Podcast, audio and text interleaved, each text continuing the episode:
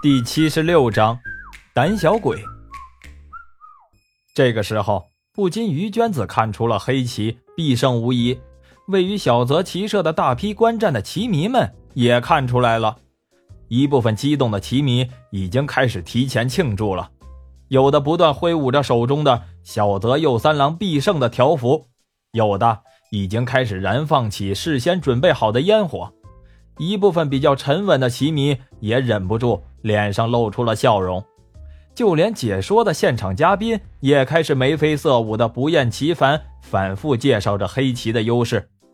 这个解说嘉宾甚至含蓄地说：“通常在这种情况下，白棋就应该弃子认输了。”而在中国的某卫视体育频道里，现场的解说嘉宾则是皱着眉头，指着于娟子落下的第一个子说。高升的转折点发生在这里，这一步棋可以说是大失水准，并且下面几步也有失水平。另一个解说的嘉宾点着头表示完全同意。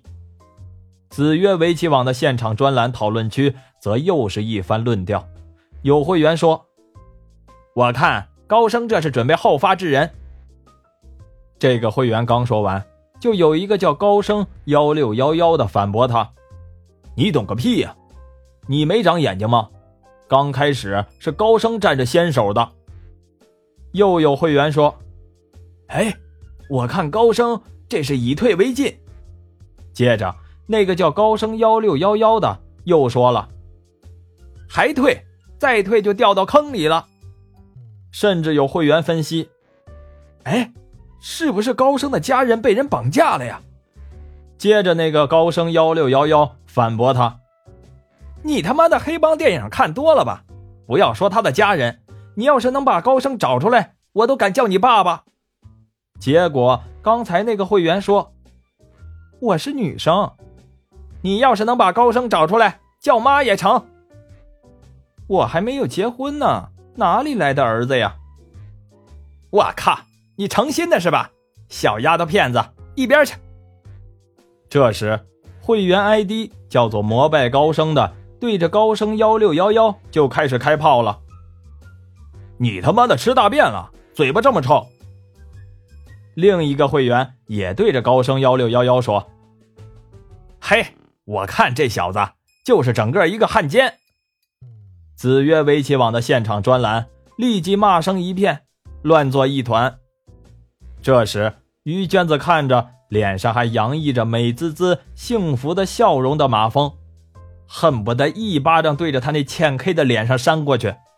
谁知道马蜂却满不在乎地坐在电脑前，看了看，又对着于娟子笑了笑。嗯，于娟子同学，你这段时间有进步呀，这个棋下的还不错。马蜂说着话，抬手无所谓似的落了一个子，补在了左下角的孤子上方。大有想把这个孤子救活的架势。于娟子一看马蜂这个架势，气得都快吐血了，咬着嘴唇，狠狠地瞪了马蜂一眼，接着气呼呼地转过脸，不去看马蜂。可不到三分钟，又忍不住回头看了看屏幕。于娟子一回头，还没有看到屏幕，就立即听见了秦雯雯的低笑声。其实，秦雯雯根本就是个棋盲。围棋纵横多少道，他也搞不清楚。他跟过来，纯属就是为了看热闹。从棋局开始到现在，他自始至终都没有往棋局上扫过一眼，反正他也看不懂。可于娟子的一举一动都没逃过他的眼睛，特别是马峰刚才出去打电话的时候，秦雯雯看着于娟子抓耳挠腮的表情，别提多解气了。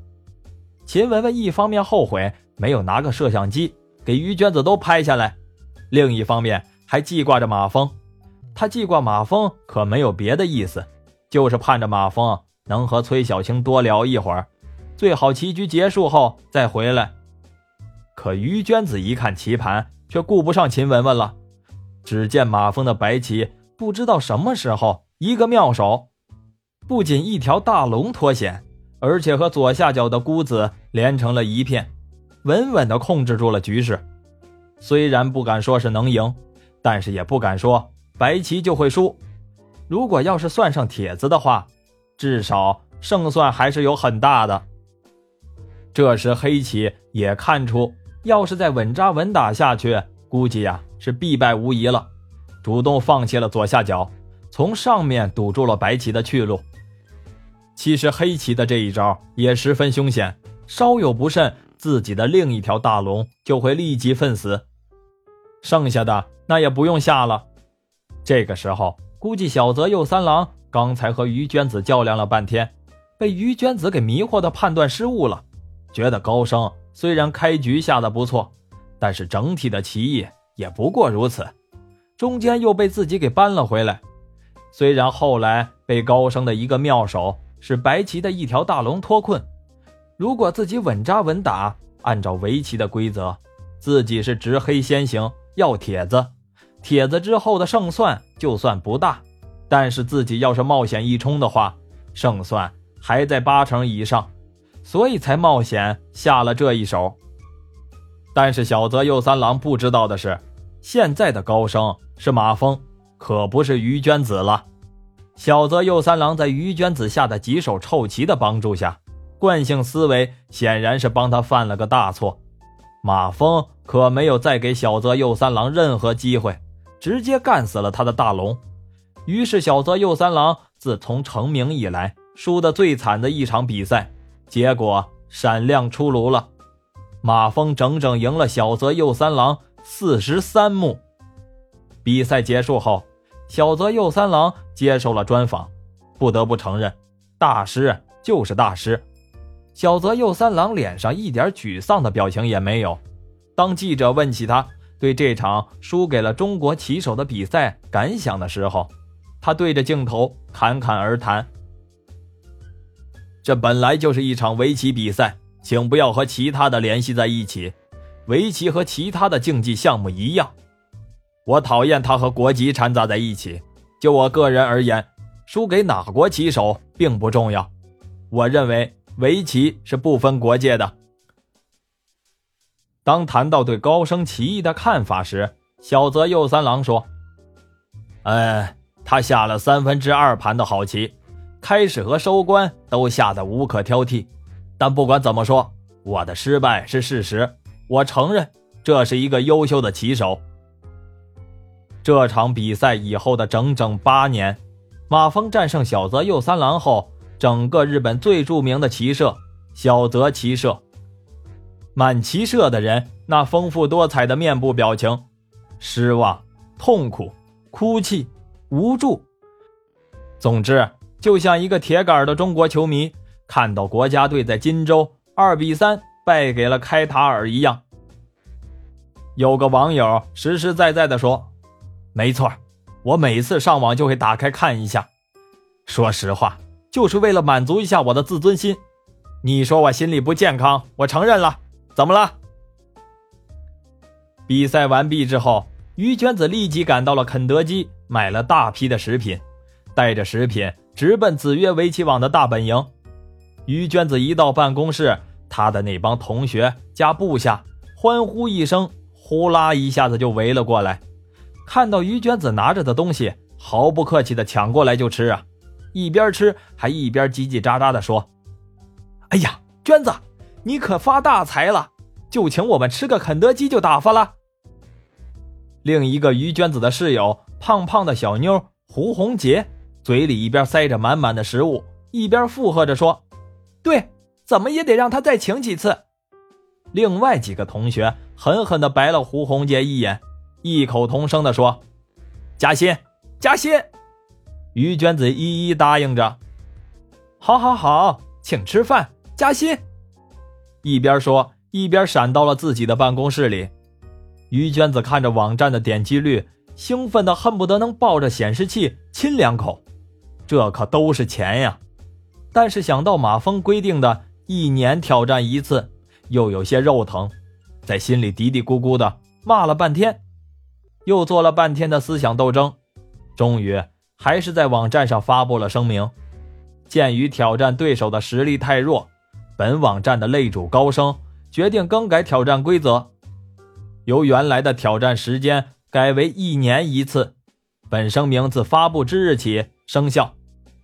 没想到啊，于娟子发表完声明，到网站上一看，竟然引来了网友的一致赞同，各大网站的跟帖无数。许多网友认为，就高升那神一般的人物，什么阿猫阿狗都可以挑战高升，才是辱没了高升大神。一年一次的挑战才符合大神的身份。许多网友只是惋惜的觉得，一年以后才能见到神迹，未免是太煎熬了。希望大神能抽空显露一下神迹，指点一下他的信徒在其中的迷途。于娟子看了一会儿，忽然想起了一件重要的事情，拿起电话给在日本的律师舅舅山口次郎打了个电话，问他看没看今晚的比赛。山口四郎根本就不懂围棋，于娟子详细的和他说了半天，他才听明白。于娟子说，他的一个子曰围棋网的朋友。想委托他，状告今晚未经子曰围棋网许可就转播这场比赛的所有的日本电视台和网站。山口次郎这个三流的律师一听这个消息大喜，这段时间他又输了几场官司，穷的都快当裤子了。一听这个，立即要于娟子把委托书给他传真过来。第二天，马峰起床后下楼，见旁边的房间开着门。文文和婷婷勾肩搭背的，倒是睡得正香。马峰一推门，两个人都醒了。马峰说：“你俩该不会是同性恋吧？”秦文文说：“我们俩搂着睡习惯了，也不知道算不算同性恋，倒是相互喜欢是真的。不过要是婷婷嫁给别人，我肯定会不高兴的。”沈婷婷揉了揉眼睛。胆小鬼，是不是？你试一下不就知道了？